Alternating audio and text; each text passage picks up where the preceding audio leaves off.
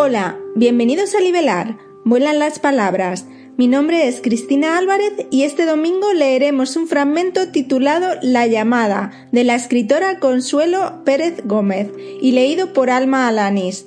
Que lo disfruten y recuerden que podéis suscribiros a la página web libelar.com.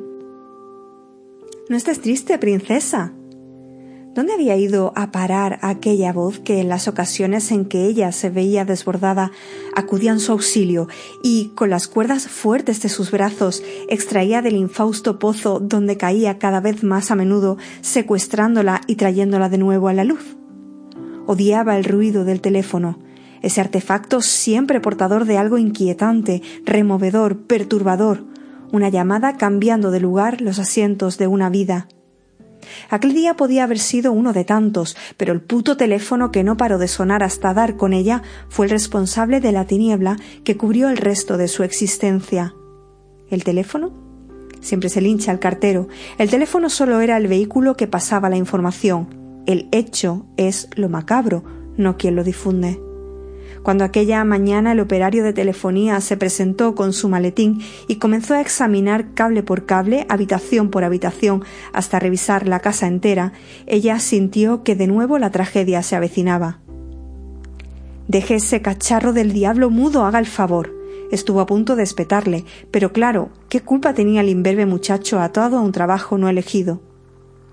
De pronto recordó que en algún cajón de un mueble, donde el tiempo había dejado su impronta cubriéndolo todo con la sábana del olvido que cubre aquello que jamás ha de salir a la luz, seguía guardada la pistola causante de su redención, pero que a cambio le dejó un subsistir de asalto en forma de teléfono.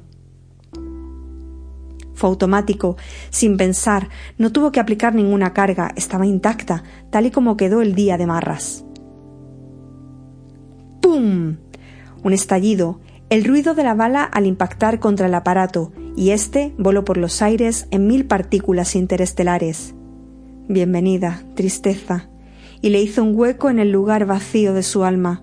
Fue elegida a partir de aquel momento como compañera de camino.